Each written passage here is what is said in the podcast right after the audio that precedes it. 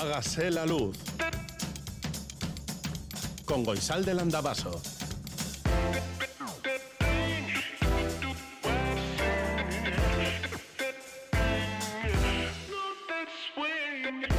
Kaixo gunon guztioi goizeko zazpiak eta bost minutu dira, oraindik gaua da, baina goizare bai. El tiempo es una cosa muy relativa porque para ti a lo mejor es de noche y piensas que es ayer, como para Sir Aparicio, pero para Jorge Ibáñez y Goizal del Andabaso es hoy, que he acabado hoy un libro de estos que se pierden el tiempo y estoy un poco perdida yo también en el tiempo. ¿Tú qué lees? ¿O lees? ¿O no lees? 688-840-840 con el 0034 si escribes desde Iparralde. Este es el WhatsApp de Radio Euskadi. El 901 44 0404 es el teléfono de la audiencia. Y hágase la luz arroba eitv.eus es nuestro email. Nota de voz número 37. Hola, eh, vecinos y vecinas, soy la del, la del tercero D. Oye, pues vaya la que habéis montado, ¿no? En el trastero. Mira, esta mañana mi marido ha tenido que ir a hacer su declaración en la comisaría. Mira, no me parece bien que gente de bien, como nosotros, tengamos que pasar por esto porque, mira, alguien de vosotros haya matado a un tío. Y creo que ya es hora de que lo digamos. Que digamos quién sea. Que lo confiese. Mi marido y yo hemos estado hablando sobre quién puede ser el asesino. Y creo que es el panadero.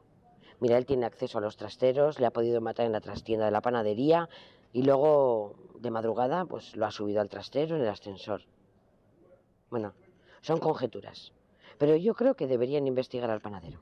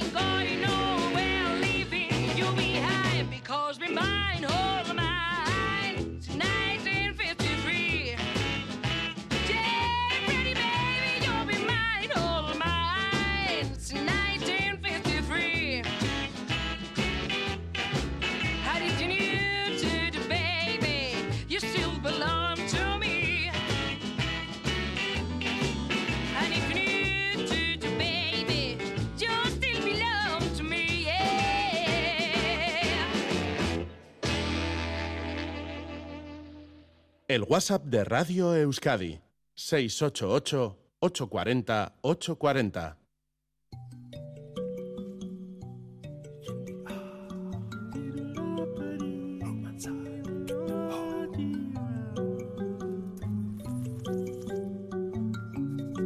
La Pedrada, con Edu García.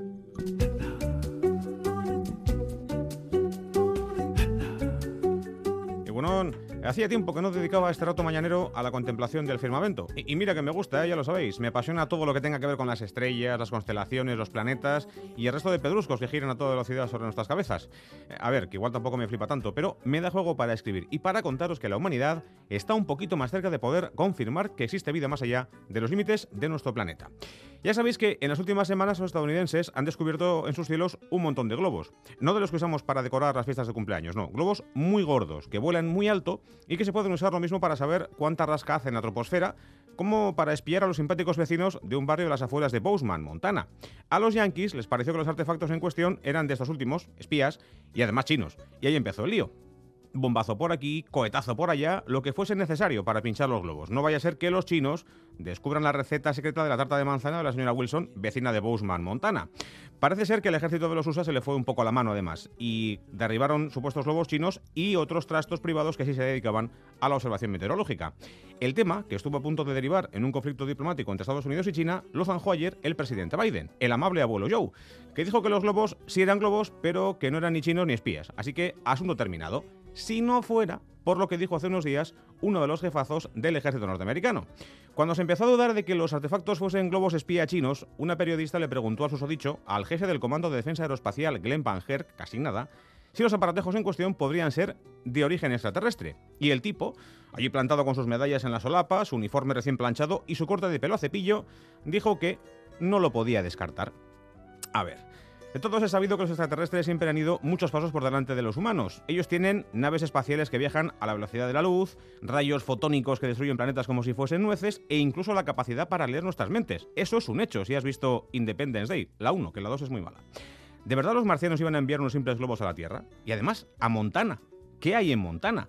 Aparte de remolacha de miel y de cerezas, no parece el típico sitio del que puedan extraer una información que les pudiese dar ventaja en una hipotética invasión. Pero claro, los americanos dicen que los globos pueden ser de origen extraterrestre y ya se monta el circo alrededor de una afirmación tan absurda como carente de fundamento. Basta con analizar los restos de los cacharros que han mandado al suelo para darse cuenta de que son 100% humanos. Y por si eso fuese poco, en nuestros cielos, en los de aquí, hemos podido ver estos días una hilera de luces, digamos, sospechosa, una especie de procesionaria del pino, pero brillante y a tropocientos kilómetros de distancia. Platillos volantes, ovnis, ¿qué va? Satélites de comunicación, los Starlink, uno de los proyectos estrella de Chantatachan, Elon Musk. Sí, amigos y amigas, está aquí de vuelta mi gran amigo Elon. ¿Pensabas que me iba a olvidar de él? Pues no, es imposible. Starlink es un proyecto que lleva en marcha tres años para dar una cobertura de Internet global eh, a todo el planeta, al margen de la que ofrecen las grandes empresas de comunicaciones. No, no es gratis, ¿eh? hay que instalar un aparatejo en casa que vale una pasta y además la señal que mandan los satélites tampoco vale para todo lo que hacemos habitualmente en la red. Es cosas de, de hilo. Total, que entre globos chinos y satélites de comunicaciones nos hemos vuelto a preguntar si en otros planetas hay seres que tratan de comunicarse con nosotros y de conocernos, si hay vida inteligente más allá de nuestras fronteras. Tal vez los ejemplos del militar yankee y de Elon Musk deberían llevarnos a hacernos otra pregunta. ¿De verdad estamos seguros de que hay vida inteligente en este planeta? ¡Vaya pedrada! Hágase la luz.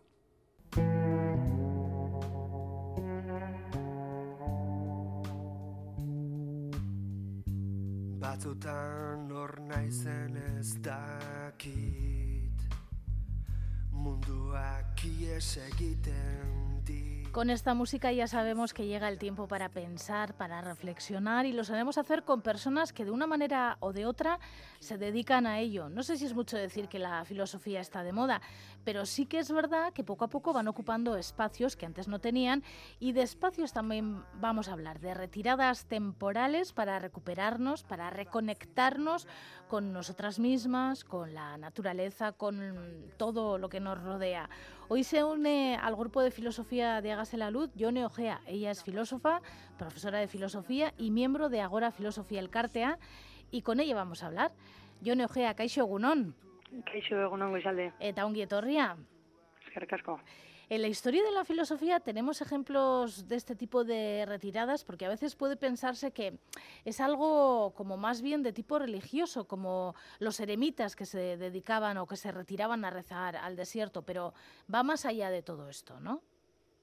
Sí, es curioso que mm, si nos fijamos en la propia etimología de la palabra también, la, la palabra eremita en su origen griego significa mismamente eso que tú decías, ¿no? Eh, del desierto. Y entonces, por eso históricamente se ha, se ha utilizado para nombrar ¿no? a las personas que deciden tomar esa vida solitaria y, ascética, ¿no? Nos viene la cabeza religiosos, O a mí se me ocurre incluso relacionarlo con las peregrinaciones, con esa búsqueda espiritual que va o iba acompañada de, caminar. Y luego mirándolo hacia hoy en día, al igual que has dicho que la filosofía parece que a lo mejor está de moda, que están poniéndose de moda de nuevo los retiros espirituales relacionados eh, con el yoga, el mindfulness, no esto que nos conecta un poquito con la filosofía oriental y el, y el budismo. Pero yo a mí se me ocurre que en filosofía el ejemplo paradigmático es eh, Diógenes, puede ser uno de los personajes más notables de la escuela cínica junto con Antístenes. Se cuenta que Diógenes pues vivía como, como un vagabundo por las calles de Atenas y convirtió la pobreza material extrema en una virtud. Y hay una anécdota muy bonita que cuenta que sus únicas pertenencias eran un manto, un churrón, un báculo, un bastón y, y un cuenco. Y que este cuenco lo, lo tiró y lo rompió, lo hizo pedazos cuando vio que un niño bebía agua con las manos de, de un río, ¿no? simbolizando eh, los bienes materiales más básicos. ¿no? De, entonces, estas críticas ¿no? de los valores sociales del momento, sea un Diógenes, eh, sean los ascetas religiosos históricamente, de mano de ellos se nos presenta el siguiente debate, que es si es preferible tomar distancia ¿no? a la hora de analizar la sociedad. Y yo la verdad que no me atrevo a responder a esa pregunta, no sé si siquiera si es posible, pero es la estrategia que utiliza también eh, Zorro, que va a ser un poco el personaje ¿no? de nuestra de nuestra conversación de hoy, ¿no? que es separarse, tomar distancia, pero a la vez sin dejar de preocuparse por los temas sociales. Vamos a hablar de Zoro. ¿Cómo es el experimento de Zoro? ¿Qué, qué es lo que hizo? Eh, dicho muy brevemente, Zoro en 1845 decide hacer una especie de retiro y pasa dos años, dos meses y, y, dos días en una cabaña que él mismo construye en un terreno que le, que le deja su amigo Emerson, un, otro filósofo famoso de la época. Y él mismo, al principio de su famoso ensayo, Walden, en el que cuenta su experimento, dice así. Eh, dice, cuando escribí las páginas que siguen, o más bien la mayoría de ellas, vivía solo en los bosques, a una milla de distancia de cualquier vecino, en una casa que yo mismo había construido a orillas de la laguna de Walden. Y me ganaba la vida únicamente con el trabajo de mis manos. Ahora soy de nuevo residente temporal en la vida civilizada. Con esto, pues Thoreau demuestra que quiere experimentar o quiere ponerse a prueba, ¿no? Es cierto también que toda esta decisión viene a raíz de otras decisiones eh, laborales de su vida que no salen del todo bien o como él esperaba, ya que él intenta unos años antes en Nueva York presentar sus escritos a varios editores y bueno, no tuvo la suerte por lo menos la que él pensaba. Y a partir de lo vivido, pues escribe un ensayo muy interesante en el que reflexiona en torno a diferentes temas, ¿no? Como soledad, visitantes, vecinos animales, dónde vivía y para qué vivía. Lo que llama la atención es que se trate de un experimento filosófico, ¿no? Sí, bueno, aquí nos juntamos con un tema recurrente en la filosofía, ¿no? Si la filosofía es una disciplina teórica, es también práctica, hay que elegir si es práctica o, teórica. Yo creo que lo positivo de, de Thoreau es que nos enseña esa capacidad que tiene la filosofía para moverse fuera de la academia ¿no? y para enlazarse también con otros saberes, cosa que es bastante importante, ya que tenemos una imagen de la filosofía muy concreta, porque históricamente pues, ha estado unida a un perfil concreto, ¿no? señores, mayores, eh, blancos, heterosexuales, encima, ¿no?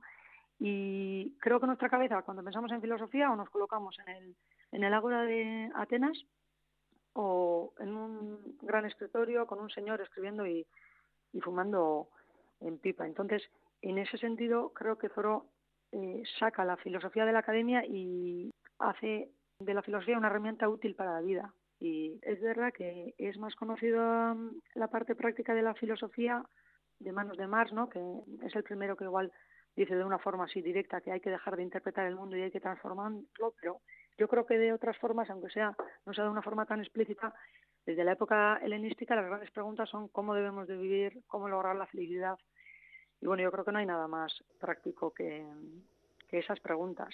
No sé, por ejemplo, filósofas como la catalana Marina Garcés, eh, en libros como Un mundo común o Filosofía inacabada, hacen eh, una lectura y un análisis muy político y creo que no hay nada más práctico, que, ¿no? por definición, que, que la vida política. Bueno, esas son las grandes preguntas, algunas de las grandes preguntas que históricamente se han hecho, nos hemos hecho y probablemente se harán. No sé si a Zoró le sirvió el experimento para responder estas preguntas. Yo creo que después de haber eh, leído sus libros, yo diría, me atrevería a decir que sí. Él tiene una tesis principal que voy a resumir en la siguiente cita que dice, fui a los bosques porque quería vivir deliberadamente, enfrentándome solo a los hechos esenciales de la vida y ver si podía aprender lo que la vida tenía que enseñar. No fuera que cuando estuviera por morir descubriera que no había vivido.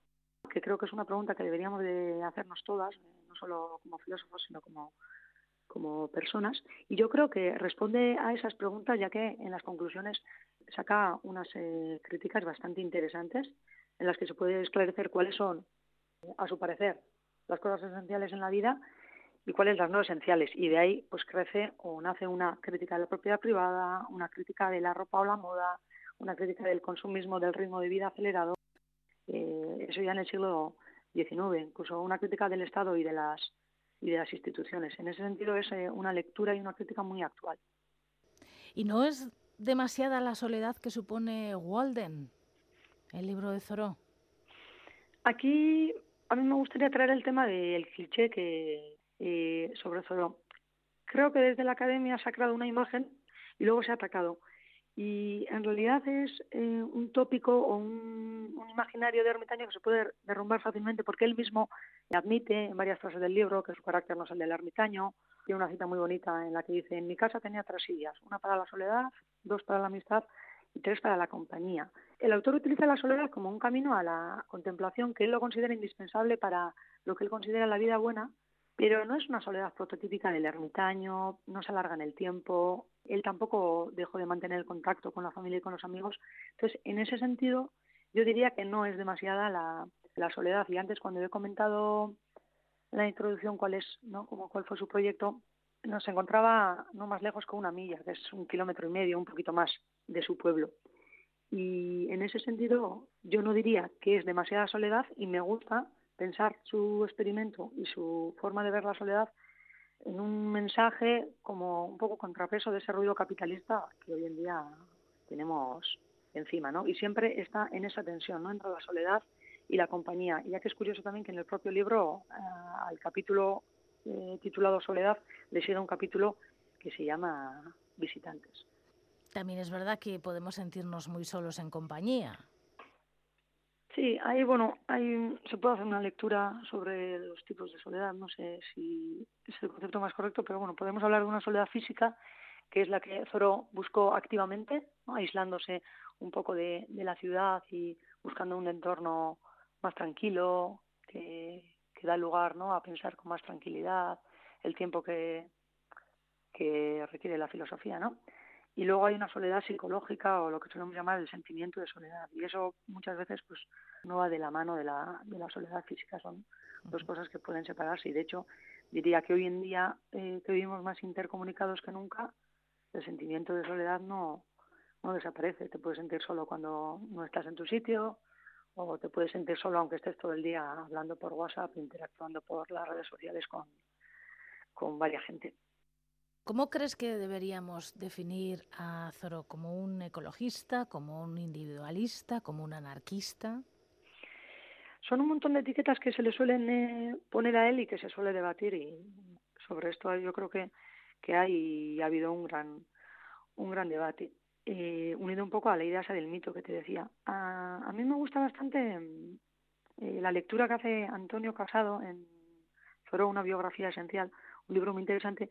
Y a mí personalmente, esto es la lectura personal, no me gusta definirlo como individualista, ¿no? Al final lo realmente interesante sobre la figura de este mm, pensador es justamente su aspecto polifacético y no tanto pues hasta dónde podemos alargar esa lista de adjetivos que se le han solido atribuir históricamente, ¿no? Porque al final eh, para él la filosofía es más que un discurso y que un pensamiento reflexivo y es una forma de vida o, o una posición eh, de vida que él deja deja al descubierto al final con ese pregón que hace de la, de la practicidad que antes hemos mencionado. Y es verdad que los más famosos yo creo que son sus escritos políticos, ¿no? con su desobediencia civil, o además del Walden que, he mencionado, pero trata también un montón de temas más, pues hay escritos sobre ciencias naturales que hasta tarde no se han conocido, entonces recalcaría esa, esa visión polifacética y también es muy interesante, bonita incluso diría yo, la tensión que tiene entre poesía y ensayo filosófico, por ejemplo, este, este Walden. Por eso muchas veces ha sido como sacado de, de la filosofía academicista. ¿Tú has estado alguna vez tentada a hacer un experimento así, a retirarte un poco del mundo para pensar, a buscar tu Walden? Tentada, a lo mejor sí, es verdad que no he, no he puesto en práctica ninguna estancia mm, así. Sí que me gustaría comentar que hace unos años tuve el placer de entrevistar a, mm, a José Díaz, nacido en Oviedo, es fotógrafo y tiene una pequeña cabañita en el Parque Natural de, de Redes y estuvo con ese, eh, con ese espacio en contacto desde muy jovencito. Y bueno, hace unos años compró allí una cabaña y desde ahí surgió un proyecto muy interesante que fue el documental que sacó junto con Wanda Films, que se llama 100 días de soledad. Y ahí, pues su objetivo, como el título indica, fue pasar 100 días en, su cabaña, que ya conocía, en un territorio que ya conocía, pero en absoluta soledad, sin contactar con nadie para ver, pues ponerse un poquito cara a cara con la misma situación que, que Zoro vivió eh, en su día, ¿no? En lo que se refiere a la propia experiencia, yo creo, o la idea que, que tengo en la cabeza es que a lo mejor no tiene por qué ser ¿no? una estancia larga, una, un retiro espiritual o un retiro de ermitaño, sino que eh, en ese sentido de el contrapeso ¿no? al mundo que vivimos, pues puede ser interesante parar y escuchar, ¿no? Parar frente a la velocidad que el sistema de hoy en día nos pide y escuchar también frente a esa velocidad y a ese ruido de la tecnología, por ejemplo, ¿no? Es un trabajo probablemente de por vida, pero que encontrar nuestro pequeño Walden, como, como decías tú, pues puede ser eh, un respiradero y ese contrapeso, ¿no? Que yo considero que personalmente lo necesito. No me atrevería a definir cuál debe ser ese, ese Walden o, o esa vía de escape, pero por lo tanto pues se me ocurre recomendar al menos que, pues, que cada uno busque su propio Walden. Que cada persona que nos está escuchando encuentre su Walden y pueda retirarse y refugiarse cuando la vida no le dé tregua. Jone Ojea, eskerrik asko benetan, plazar bat izan da eta aurrerantzean ere hitz egingo dugu zurekin. Eskerrik asko zuei. Hágase la luz. Mañana sol. Mañana sol y buen tiempo. La predicción en Hágase la Luz. Según Euskalmet, este sábado el tiempo seguirá por parecidos derroteros y tendremos una jornada soleada desde el principio a fin. Primeras y últimas horas del día serán frías, las horas centrales serán casi primaverales, sobre todo en la vertiente cantábrica, donde las máximas rondarán los 19 o 20 grados. Viento del sur, con brisa por la tarde. La temperatura de nuestras capitales en estos momentos son de 5 grados en Bayona, 6 en Bilbao, 5 en Donio Anegarasi, 6 en Donostia, 3 grados bajo cero en Gasteiz, 1 bajo cero en Iruña y 5 sobre cero en Maule. Y en otras ciudades hay un grado bajo cero en Helsinki, 7 en Florencia, 1 sobre cero en Nueva York, 32 en Canberra, 11 en Bonn y en Barcelona, 12 en París, 6 en Madrid, 10 en Belfast, 6 en Edimburgo y en Corfú, 11 en Porto y en Truro y 10 en Bruselas. Las estaciones de esquí. Bueno, pues la Rabelagua está abierta con 31 kilómetros de pista, entre 20 y 150 centímetros de nieve polvo. No hay previsión de nieve para hoy. Aret San Martín Guarría también está abierta, 11 remontes en marcha, 27 kilómetros de pista, entre 80 y 160 centímetros de nieve fresca y el riesgo de aludes es de 2 sobre 5. Y mm, por último, Iratia Bodi también está abierta con 20 kilómetros de pista y tampoco hay previsión de nieve para hoy. La temperatura del agua en la costa del Golfo de Vizcaya es de 12 grados, la altura de las olas en la costa del Golfo de Vizcaya es entre un metro con cinco, o sea, metro y medio y dos metros. Y hablando de olas, olas y muy buenas, a veces hay en la Galea, que es donde está la sede de Salvamento Marítimo, y ya estamos aquí con Alex. Egunon, Alex. Egunon. ¿Cómo está la mar? Bueno, pues os comento, para aguas costeras de Vizcaya el viento será del este o surleste, fuerza 2 o 3, temporalmente 4 al oeste de Machichaco y arreciando al final al este 3 o 4 en toda la zona. El estado de la mar, marejadilla, ocasionalmente marejada en el oeste, con mar de fondo en noroeste de en torno a 2 metros, y la visibilidad será localmente regular hasta el mediodía. Y para aguas costeras de Guipúzcoa, principalmente el este o surleste 2 o 3, arreciando al mediodía al este o nordeste 3 o 4, el estado de la mar marejadilla y mar de fondo del noroeste en torno a dos metros y la visibilidad también será localmente regular hasta el mediodía. Y en cuanto a las mareas, las pleamares, la primera pleamar ya ha sido a las 2 y 42 y la siguiente será a las 15.18. Y en cuanto a las bajamares, eh, será en breve a las 8.54 y la siguiente a las 21.16. Pues que pases un buen día y acabes bien la guardia, Alex. Venga, igualmente un saludo. Un saludo, Agur. Venga, Agur.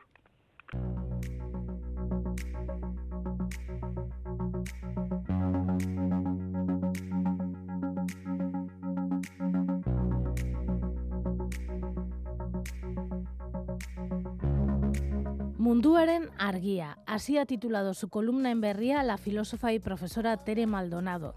Escribe sobre la asignatura de religión católica y dice... Nola nahi ere, katolizismoaren irakasleak ez daude orfede bat edatzeko, ez testigantza emateko.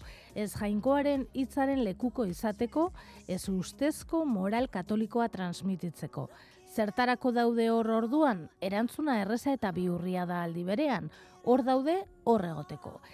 Otro tema de la semana es el que recoge The Guardian hoy, o uno de los que recoge, y tiene relación con la dimisión de Nicola Sturgeon, la primera ministra principal de Escocia, que esta semana presentaba su dimisión.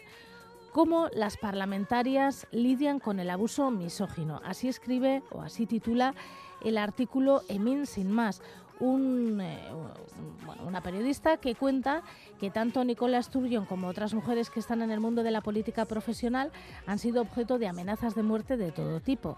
Y adelanta que el próximo martes se emitirá en la BBC un documental con Sturgeon, con unas eh, declaraciones y una entrevista a ella, y recogen una parte de estas declaraciones que Nicola Sturgeon eh, ofrecerá en ese documental. Y dice, las redes sociales facilitan un vehículo para el abuso más horrible de mujeres, la misoginia, el sexismo y las amenazas de violencia para las mujeres que asoman la cabeza por encima del parapeto.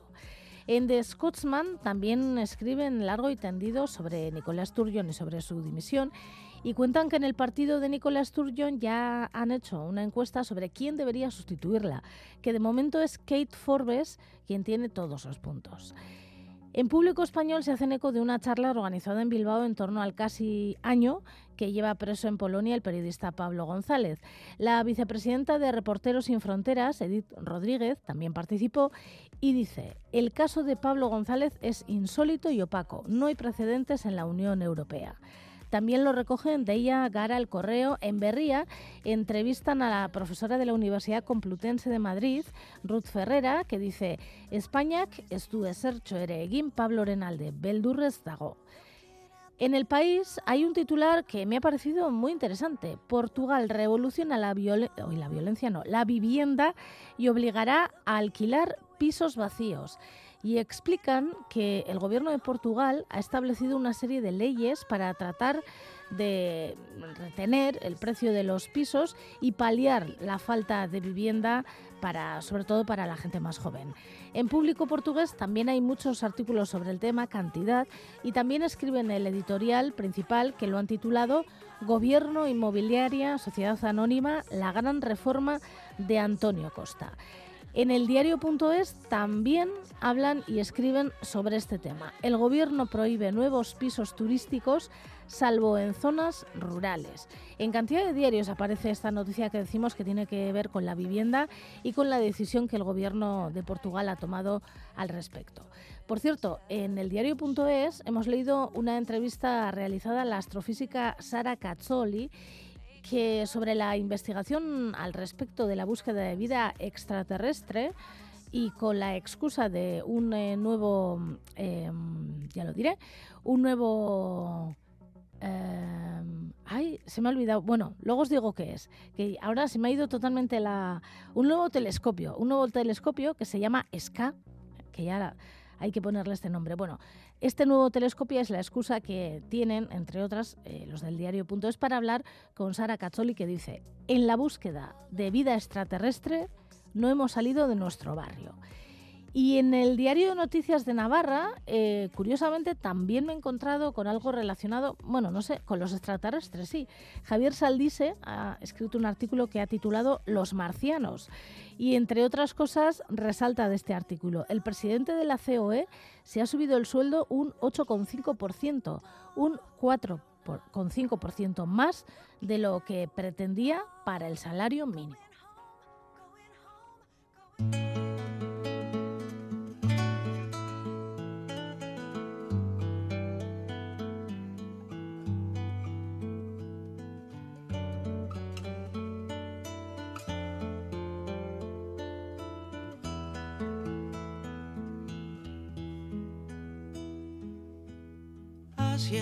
Porvenir partieron sombras rumbo a mañana, algo de oscuridad. Fue sobrevivir porque el sol de hoy no pudo más. No estarán completas las auroras, quejas de mí, lucirá la claridad lo que yo tanto pretendí demorará. Por más que quise bendecirme y más purificarme, yo era carne, yo era yo, lo que con amor hacía una mano, lo rompía con otra el desamor. Yo no creo que haya sido en vano, pero pudo ser mucho mejor. Hacia el porvenir partieron sombras, cuando no alcance solo podré alertar. Si alguien me oye allí, no se olvide pues de iluminar,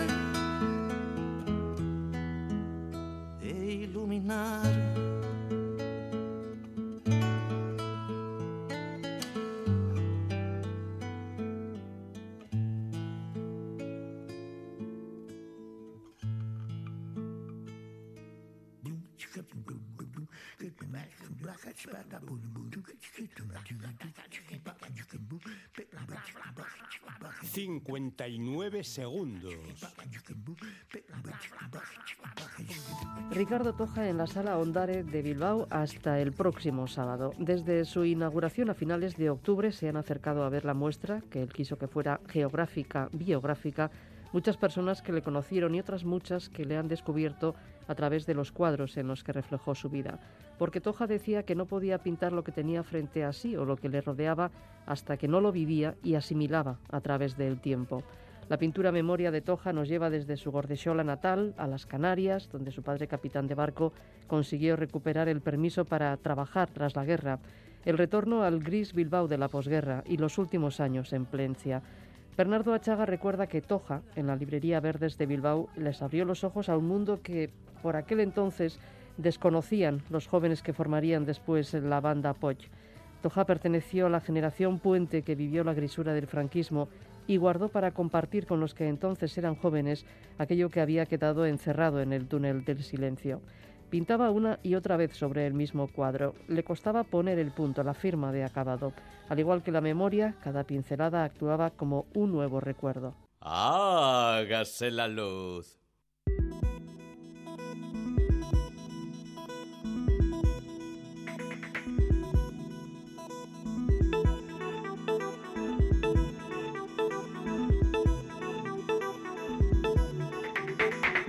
Abrimos una puerta para el Instituto de Investigación ASTI, un instituto con dos vías principales de investigación, una dedicada a la alimentación y otra al mar. Y en esta segunda estamos conociendo cantidad de proyectos que tienen entre manos en ASTI. Hoy hablaremos sobre el ADN medioambiental, algo de, lo que nos dará cuenta la investigadora Nayera Rodríguez Espeleta. Ella es experta en genética de ASTI y ya está aquí con nosotras. Nayera Rodríguez Espeleta, Caixo Gunón. Egunon. Si te parece, vamos a comenzar esta conversación por el comienzo, por el principio. ¿Qué es el ADN medioambiental? Bueno, el ADN medioambiental o el ADN ambiental, para cortar un poquito, es el ADN que recogemos de muestras ambientales, ¿no? Como puede ser una muestra, por ejemplo, de agua de mar. En ese agua de mar, por el movimiento de los organismos y por los organismos que viven en ese agua de mar, se acumulan pues trocitos de los organismos que van dejando, como podrían ser escamas o mucosas, trocitos de tejido, etcétera. Entonces se quedan ahí como en suspensión. Entonces recogemos ese, ese agua, filtramos el agua y esos trocitos que se quedan en el filtrado contienen ADN, porque al final contienen células, ¿no? Y eso es lo que sería el ADN ambiental, ¿no? Que es el ADN que hemos recogido pues del medio ambiente, sin recoger los organismos a los que pertenece realmente, porque ese ADN puede ser pues de una ballena, de un tiburón, de un pez o, o de un copépodo pequeñito. ¿Y para qué se utiliza? Pues se utiliza para, bueno, tiene muchas aplicaciones, pero lo que nos da básicamente el ADN ambiental es información sobre los organismos que viven en un cierto ambiente, ¿no? del ambiente del que se ha recogido este ADN. En este caso estamos hablando de muestras de medio marino, pero bueno, el ADN ambiental se puede recoger pues de sedimento, del aire incluso, bueno, de un montón de tipos de muestras diferentes. Pero en el, en el medio marino la información que nos da es de los organismos que viven en las masas de agua y la ventaja que tiene es que no necesitamos recoger ni muestrear ni molestar siquiera a los organismos que queremos estudiar, ¿no? Recogemos su ADN mediante las trazas que van dejando, ¿no? Como pistas que nos van dejando, pues podemos estudiarlos sin verlos, molestarles, tocarlos, ni pescarlos, ni nada.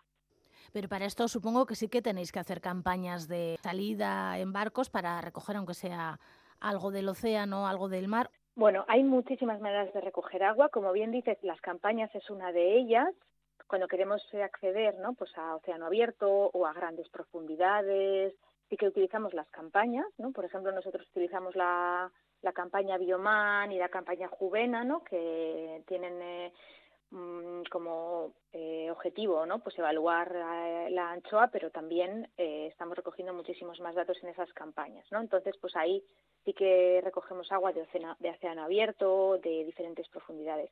Pero bueno, si por ejemplo necesitamos estudiar el agua de mar, de, bueno, el agua de los estuarios, por ejemplo, donde el acceso es muchísimo más fácil, pues se puede recoger con un barco más pequeño, se va, se recoge, tiene que ser siempre de una manera limpia, etcétera, claro, porque no queremos contaminaciones, pero también se puede recoger. Y también hay muchas actividades de ciencia ciudadana en la que hay ciudadanos que recogen agua bueno, de diferentes ambientes. En este caso podría ser, por ejemplo, agua de mar, que se les da unos protocolos y ellos recogen el agua con unos cubos, la filtran con unas jeringuillas, etcétera, y luego, bueno, hay unos laboratorios que analizan, ¿no? O sea que, bueno, hay muchísimas maneras de recoger el agua y se hace uso, pues, de las campañas, pero también incluso de la colaboración de la ciudadanía.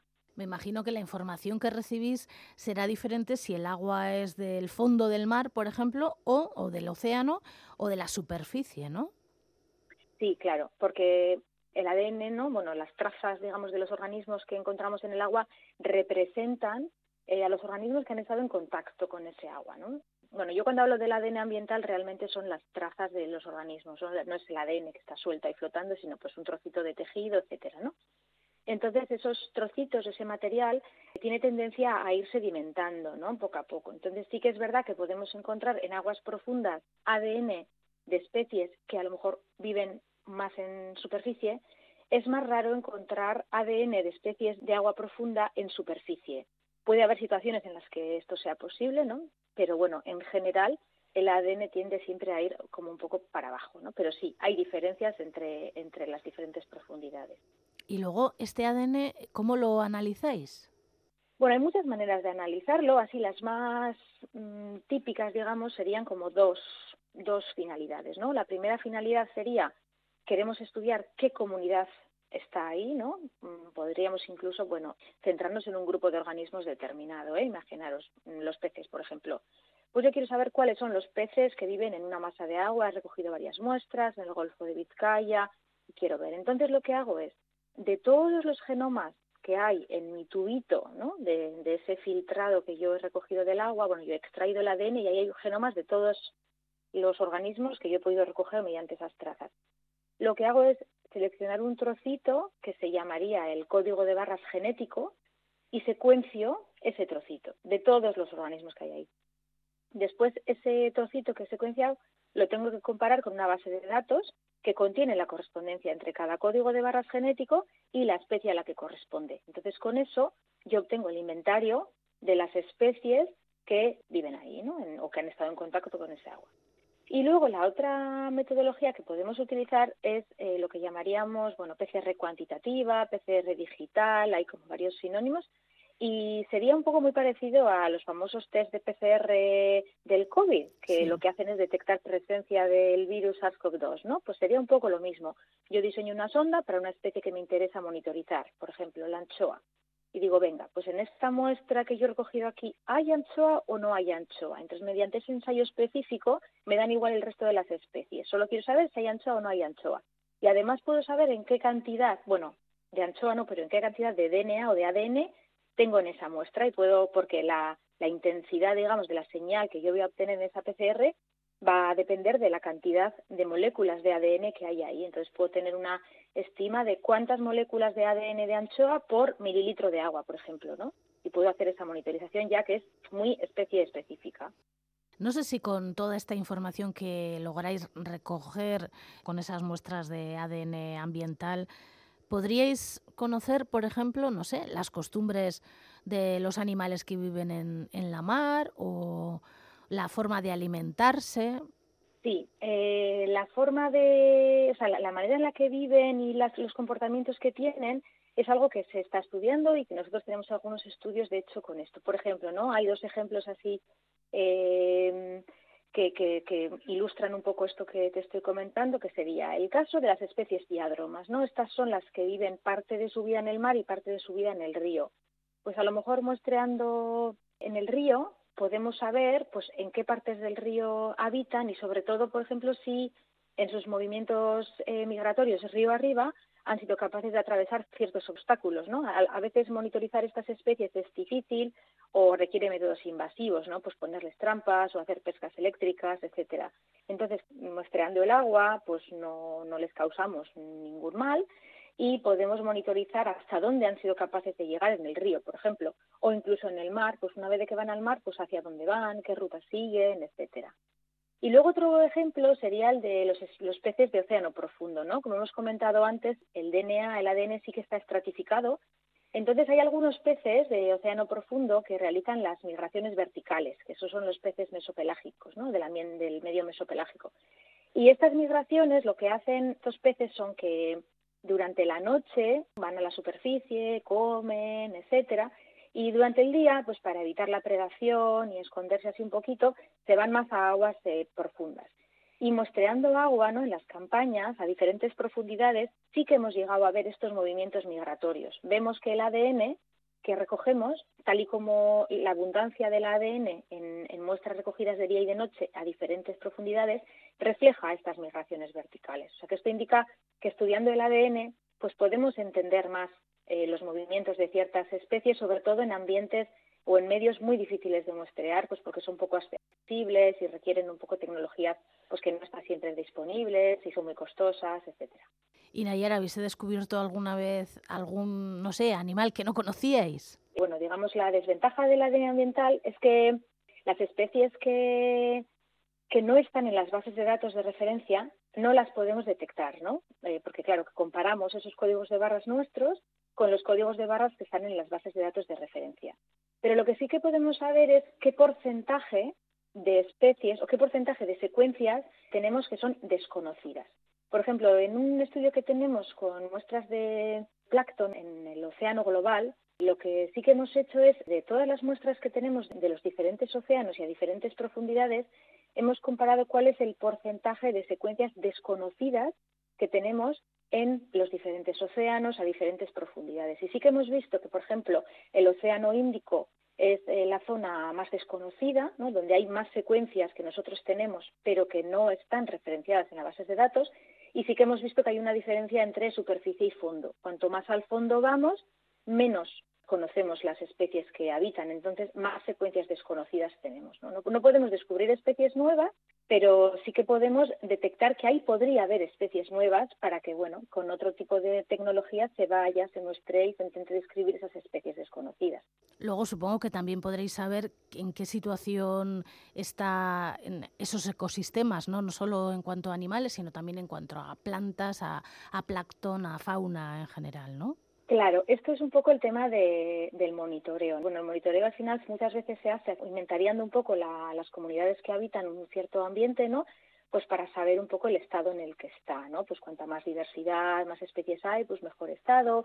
Dependiendo de si tenemos especies, pues un poquito más sensibles, ¿no? A, a la producción, podemos mm, asumir que el estado ecológico de un medio está mejor si tenemos más especies así que como que son capaces de vivir un poco en cualquier sitio, ¿no? Pues decimos, bueno, pues entonces no, no está tan bien.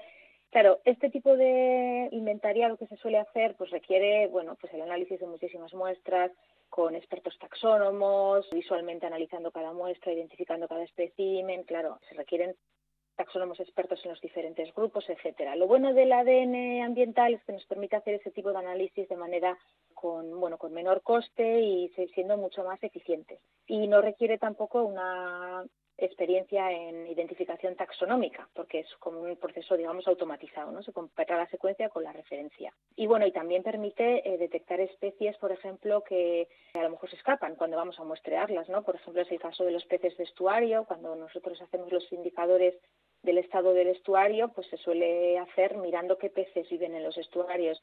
En cuanto llega el barco con el motor, tal, pues bueno, muchos se marchan, no, no es fácil recogerlos en una red. En cambio, el ADN, su ADN está ahí siempre, no, el ADN no se va a escapar. Entonces, si lo muestreamos y el ADN está ahí, pues es un indicador de que esa especie está ahí, ¿no? Bueno, Nayara Rodríguez Espeleta, ella es experta en genética de ASTI y en los últimos minutos nos ha estado explicando qué es lo que es el ADN ambiental, para qué sirve. Y bueno, yo me quedo con eso de que hay mucho ADN desconocido, así que a lo mejor un día de estos descubrís alguna especie o conseguís detectar cuál es realmente esa especie que, que es tan desconocida, ¿no? Seguiremosle. La verdad es que este es un tema que abre como muchas puertas, ¿no? Y todas son interesantes, así que que van a salir cosas nuevas e interesantes, eso es seguro, porque como hay tanto que no se conoce, pues bueno, eso es lo bueno. Es que ricasco, Nayara, arte.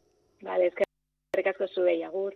Quando eu não tinha o olhar lacrimoso que hoje eu trago e tenho quando adoçava meu pranto e meu sono no bagaço de cana do engenho. Quando eu ganhava esse mundo de meu Deus, fazendo eu mesmo o meu caminho. Por entre as fileiras do milho verde que ondeia, com saudade do verde marinho. Eu era alegre como um rio, um bicho, um bando de pardais, como um galo. Quando havia, quando havia galos, noites e quintais, mas veio o tempo negro e a força fez comigo mal que a força sempre faz. Não sou feliz, mas não sou mudo. Hoje eu canto muito mais. Não sou feliz, mas não sou mudo. Hoje eu canto muito mais. Não sou feliz, mas não sou mudo.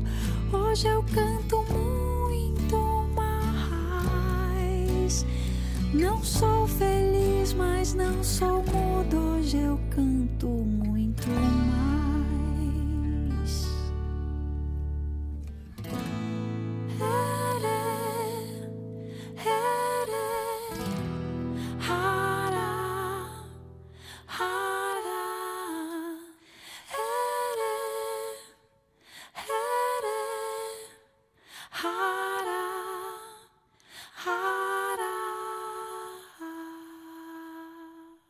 Hágase la luz.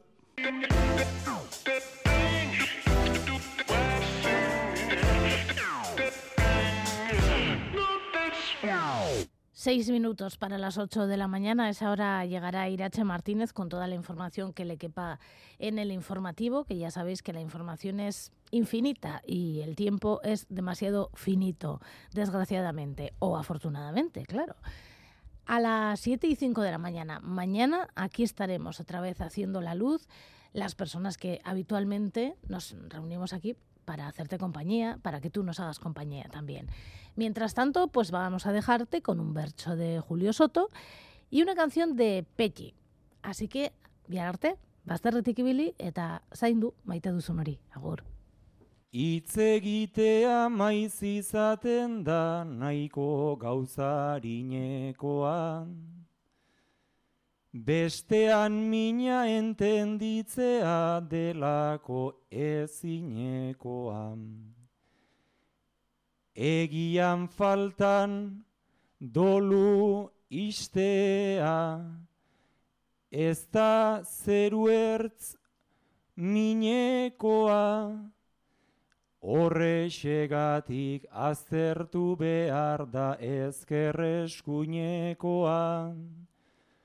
Horixe baita familiari, zortzaion gutxinekoa, larai, larai, larai, larai, zortzaion gutxinekoa.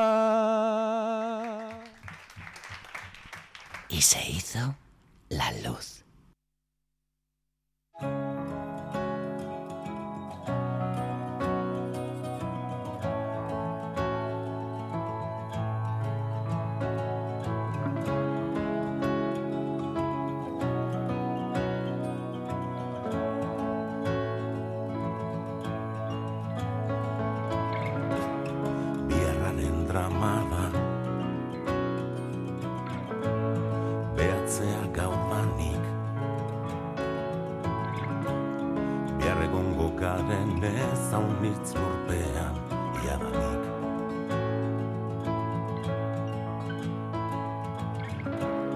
Bihar da argeiegi Eta emerdirik ez Biarraz larregi ezen imintza mesedez.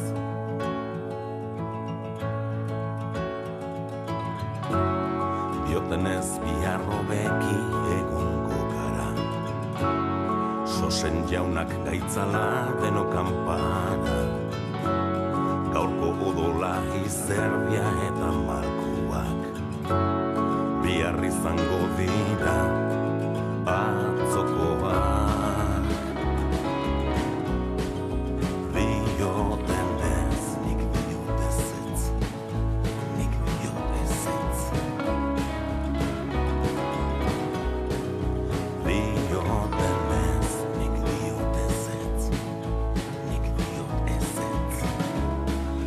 bada etzi bai,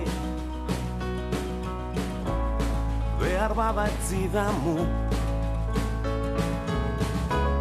Geroko gerotan koska gehiago digute estutu.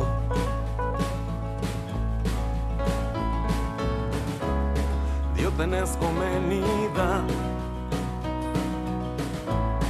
Itzalak bildu matzea Erakusten du nola dantzatu atzea.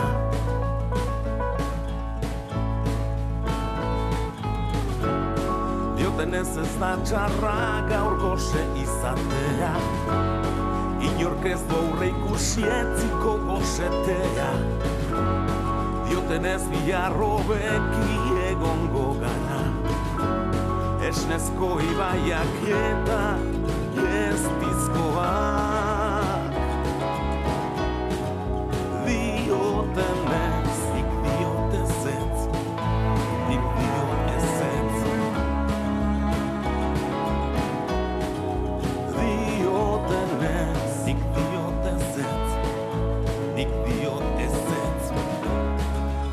Zoriona pumpaka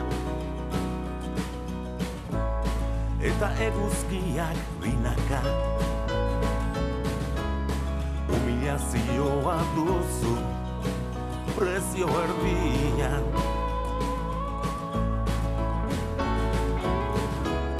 Behar ez bada etzi bai. Behar bada etzi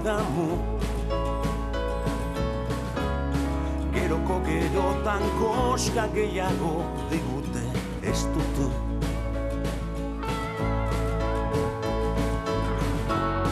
Dioten ez diarro beki egongo gara. Zosen jaunak gaitzala deno kanpara.